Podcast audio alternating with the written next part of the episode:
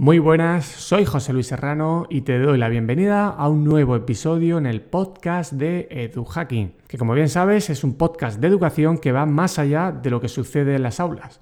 Mi gran propósito es que comprendas que el aprendizaje permanente es un arma muy poderosa en el momento actual.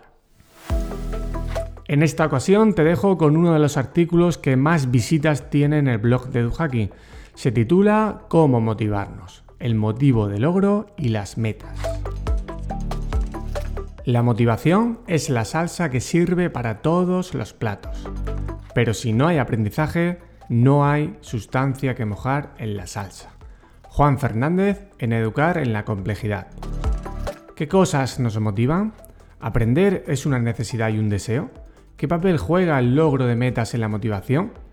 En un artículo anterior, que te dejo enlazado en las notas del episodio, Escribí sobre el concepto de motivación y cómo es el proceso motivacional. En esta ocasión, lo que te presento en este episodio, me centro en la relación que existe entre las metas, la motivación y el aprendizaje. Hablando de metas, la gran finalidad de esta serie de artículos publicados en el blog sobre motivación es aprender a motivarnos, especialmente aprender, pero sobre todo enseñar a otras personas cómo se pueden motivar a sí mismas. Antes, un recordatorio. Cuando se habla de motivación, muy a menudo se suelen mezclar cosas como la fuerza de voluntad, la disciplina, hacer lo que nos apetece, etc. Para evitar confusiones, vuelvo a dejar unas líneas que forman parte del artículo anterior y que contienen principios fundamentales para seguir aprendiendo sobre la motivación. En estas líneas decía, no significa que debamos estar siempre motivados para hacer cualquier cosa. No se puede estar en flow continuamente. Habrá cosas que hay que hacer aunque no nos motiven. En estas tareas, la creación de hábitos reducirá el coste energético de tener que hacer lo que toca hacer. Ni todo es motivación, ni todos son hábitos o esfuerzo. Sin duda, las tres partes serán necesarias para lograr nuestras metas. Y ahora sí, entramos en materia en este episodio con el apoyo especial de la revisión realizada por Menéndez en 2019. Motivación o necesidades adquiridas. En el estudio de los motivos humanos distinguimos dos tipos. Los innatos, como por ejemplo el hambre, la sed, el sueño, que cubren las principales necesidades biológicas para la supervivencia o la reproducción. Y los adquiridos, aquellos que se aprenden y se relacionan con el crecimiento potencial de los seres humanos. Entre los motivos adquiridos más estudiados encontramos el motivo de poder, de afiliación y de logro. En este episodio me centraré en el motivo de logro. La pirámide de las necesidades de Maslow y la teoría de Alder es decir, la teoría ERC, existencia, relación, crecimiento, son dos de las teorías que más influencia han tenido para explicar los motivos o necesidades adquiridas.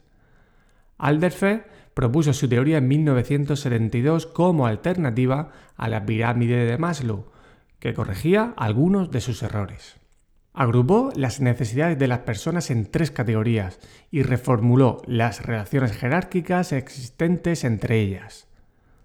Años atrás, Maslow siguió una progresión rígida sosteniendo que el individuo subiría de escalón de necesidades cada vez que el nivel anterior quedase satisfecho.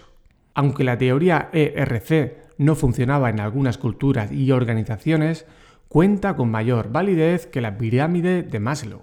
Su principal aportación es que no es necesario cubrir un grupo de necesidades para poder pasar a cubrir las del siguiente nivel.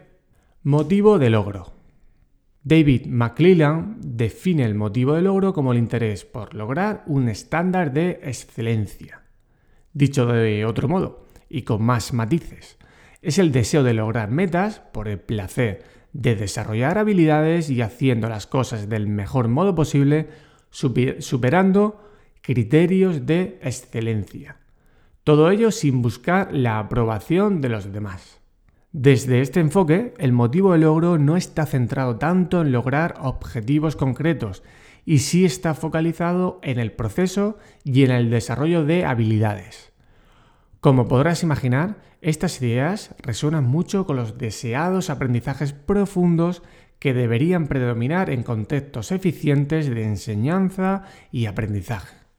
Mucho se habla de lo importante que es pensar bien en el grado de dificultad de las tareas que hacen los estudiantes. En el caso que nos ocupa, sabemos que a mayor necesidad de logro, mayor motivación general hacia tareas de dificultad intermedia. Por el contrario, personas con tendencia baja al éxito tienden a elegir tareas extremas, fáciles o difíciles. Al parecer, podríamos incluso dibujar un patrón característico de las personas con alta presencia del motivo de logro. Buscan el éxito, emprendedoras, responsables, piden retroalimentación honesta, innovadoras, eficaces en tareas desafiantes, rinden más con motivación intrínseca, asumen riesgos no extremos, tienen más autocontrol, equilibradas emocionalmente y sociales. ¿Se puede adquirir? Sí. Como vimos anteriormente, es un motivo aprendido. Parece que se puede iniciar entre los 3 y 4 años. Tiene su origen en un ambiente familiar en el que se entrene la autonomía y la independencia del comportamiento. Para ello, es necesario el uso de reglas claras y estrictas y que fomenten la responsabilidad de las consecuencias. Los hábitos de limpieza y alimentación son buenos ejemplos de ámbitos para desarrollar el motivo de logro desde edades tempranas. Cosas que también ayudan, fomentar la autoevaluación realista, mostrar las ventajas de planificar o anticipar, establecer las propias metas de manera realista y priorizar el proceso ante los resultados. Vamos ahora a ver el motivo de logro y su relación con el aprendizaje y los resultados. Debe quedar claro de entrada que sin resultados y objetivos no puede existir motivación.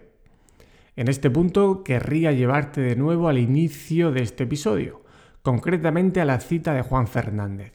Es muy importante que ubiquemos correctamente la motivación entre la evaluación, los resultados y el aprendizaje.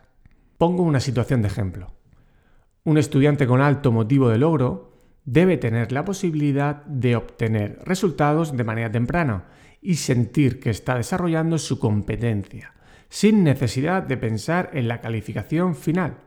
Si el estudiante percibe que progresa y sus expectativas se van cumpliendo, su motivación aumentará.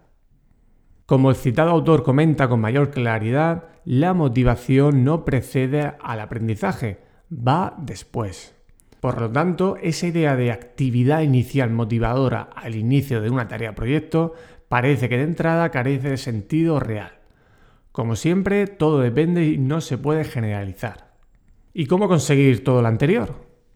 Héctor Ruiz nos deja en uno de sus libros recomendaciones para mejorar las expectativas que tanto tiene que ver con el asunto que nos ocupa.